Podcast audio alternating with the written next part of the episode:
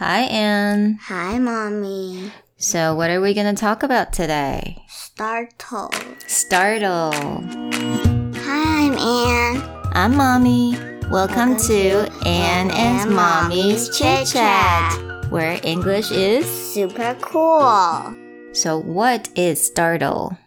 就是被吓到了。嗯，惊吓的意思。那怎么拼呢 S T A R T L E. Yes, S T A R T L E, startle.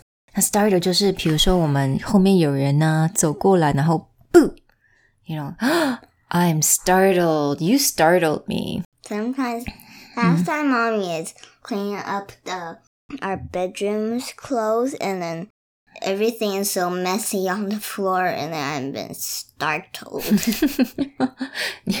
我们安安是会被那个很很 messy 的地方被吓到，不是被鬼吓到。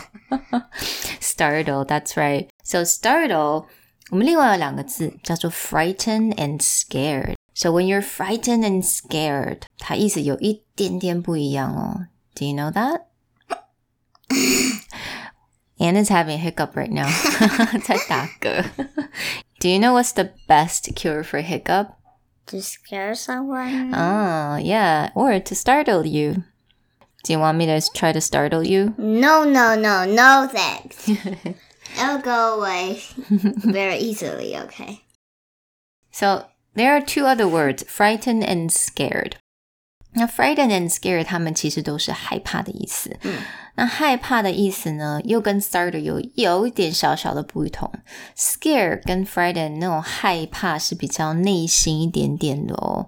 那 startle 可能很快就会不见了。但是如果你真的是很 scared，or for example you're scared of dark，or you're frightened by a spider，那这个可能它会一直一直存在你的心有一阵子。